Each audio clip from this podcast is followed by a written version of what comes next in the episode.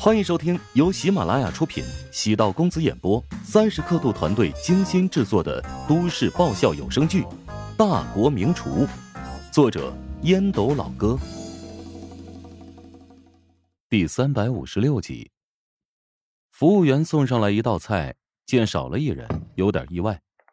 陶南方冷声道：“将餐具都撤掉吧，少个人，咱们坐着还宽敞一点。”哎，别撤，别撤。事情呢是因我而起，我上去劝劝他啊！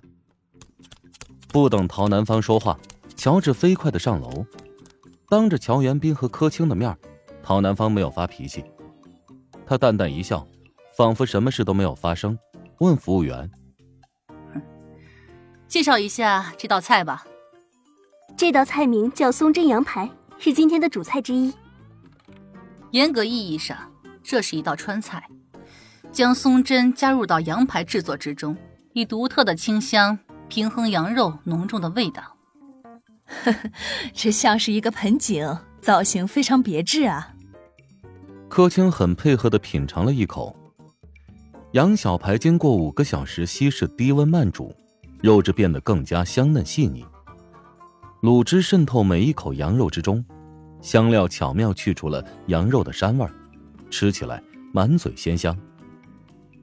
柯青还是更关心楼上的乔治，自己的儿子自己心疼。刚从外面忙碌一天回来，水都还没来得及喝一口。乔治敲了敲陶如霜的房门，低声笑着说：“哎，你也太不给我爸妈面子了吧？他们难得过来做客，你这么做，岂不是会让他们很尴尬？”门缓缓打开，露出陶如霜那张郁闷的俏脸。我不是针对他们，也没打算针对你。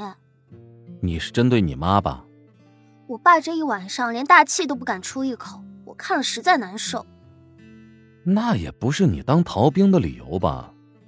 我刚才的样子是不是特别丑陋啊？啊，何止丑陋！乔治见陶如霜差点要哭，连忙改口安慰：“不是，如果你现在跟我下去，那还能有救。”我爸妈会觉得，哎，我在这个家庭里面是吧，还是有些存在价值的。还不是因为你晚上出去赚钱，都怪你太贪钱，不然我也不会攻击你。即使我没有去干活，你也会找其他理由打击我，因为在桌上，你好像只能对我肆无忌惮的开玩笑，不至于会引起恨意。陶如霜觉得在理，强颜欢笑。没错。谁让你是被我误熟了的软柿子？柿子当然得捡软的捏。在乔治的劝说下，陶如霜重新入席。桌上的气氛有点凝固，大家都在做，没有人缺席。在特殊的日子，这点尤为重要。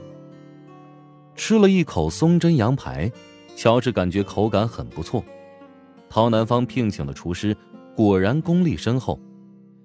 现在不少中餐厅效仿法餐。开始引入精致主义，往往水土不服。这与华夏人的生活节奏有关。即使是华夏的亿万富翁，也不会愿意浪费好几个小时用于吃饭。又陆续上了几道菜，乔治一一品尝。从专业角度来看，这顿饭值得期待。无论从选材还是烹饪厨艺，厨师都是顶尖高手。陶南方特地问道。你也是厨师，是否愿意评价一下今晚厨师的手艺呢？嗯，每道菜都很突出，关键是精通巴蜀、东鲁、北方等多个菜系。今晚掌勺的是郑泽老先生，你得亲自感谢他，他是看在你的份上才会准备年夜饭的。哼，否则以我的面子，估计也难以请动。乔治微微一怔。没想到是怀香酒楼的顶级餐饮顾问，他连忙站起身，朝厨房走去。远远的便看见郑泽穿着一身白色厨师服，脸在火光中若隐若现。郑老，乔治轻喊了一声，郑泽没有听见，注意力全部在锅中。等到这道菜出锅，旁边的帮厨提醒之下，他才转过身，朝乔治挥手致意。乔治明白郑泽的意思，暂时不跟自己寒暄，他还有好几道菜陆续上桌。重新返回餐厅，乔治更为仔细的品尝郑泽的手艺。不得不承认，在不少方面与郑泽有差距。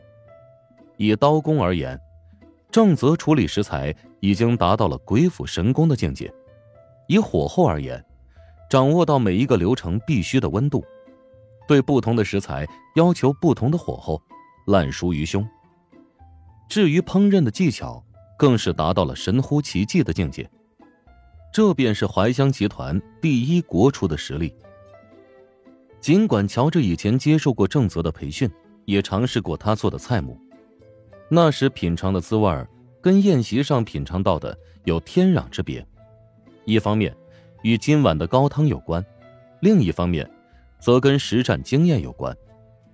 到了正则的境界，什么时候用什么样的火，油盐酱醋分量应该多少，没有一个固定的数值，而是根据自己当下的感觉，感觉对了。往往恰到好处，这是一种随心所欲的境界。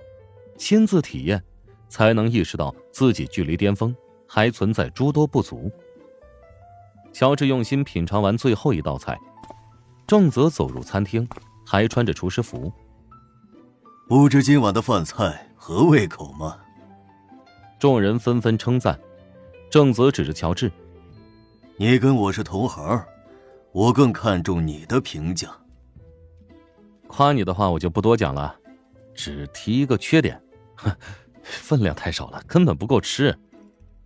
哼，避重就轻，非常狡猾。你也不用谦虚，他说出了我们所有人的心声。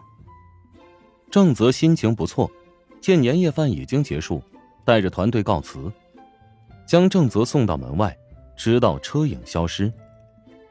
过年这几天，你找个时间。带着如雪去给郑老拜个年。想要在餐饮行业立足，如果你要找个师门，我觉得郑老适合你。呀，这是让我拜郑泽为师的节奏。我跟郑老沟通过，他对你很欣赏，所以如果你愿意拜师的话，我相信他不会拒绝。陶南方观察乔治的表情，拜师此事不能勉强。郑泽想收乔治为徒，但是乔治自己不愿意。郑泽主动提出被拒绝，岂不是很尴尬？郑泽在怀香集团的地位和影响力极大，如果跟他的女婿建立起师徒关系，那可以让自己和郑泽的关系更加稳固。陶南方何等眼力，早就看出郑泽对乔治有了惜才之心，只是收徒一事。郑泽不适合自己说出来，借此机会，陶南方试探乔治的想法。如果乔治愿意的话，陶南方会促成此事；如果不愿意，此事作罢。换做其他人，听说有机会给郑泽当徒弟，恐怕都要乐开花了。但是乔治呢，现在已经获得厨王称号，即使没有郑泽的弟子的身份，也足以在餐饮行业立足。对乔治而言，那只是锦上添花。陶南方感慨，郑泽对乔治的态度在不断变化，从不适到怀疑，再到欣赏。在醉八仙请客，陶南方请郑泽当主厨，黄成给出了一个评价：不如乔治。由此，郑泽对乔治产生了好奇心。随后是内部选拔赛。郑泽对乔治的实力有了肯定。至于厨王争霸赛决赛当中，乔治的表现让郑泽感觉很震惊。在郑泽看来，乔治不仅是怀香集团的财富，还是华夏烹饪行业的未来。乔治对经典菜精通，对现代年轻人的口味和审美了解，他仿佛掌握行业的未来趋势和发展规律。郑老打算明年前往法国，我出资在那边开了一家中餐厅，以精致菜为主要方向。今晚也算是试菜了。陶南方解开今晚年夜饭的谜团，乔治钦佩道：“啊，他很有勇气啊。”国内餐饮集团都希望将触手延伸到国外，蜀爵集团最近在旧金山异常活跃，怀香集团也有国际计划。我们第一步是在法国，准备将最优秀的厨师输送到那里，产生规模效应。本集播讲完毕，感谢您的收听。如果喜欢本书，请订阅并关注主播。喜马拉雅铁三角将为你带来更多精彩内容。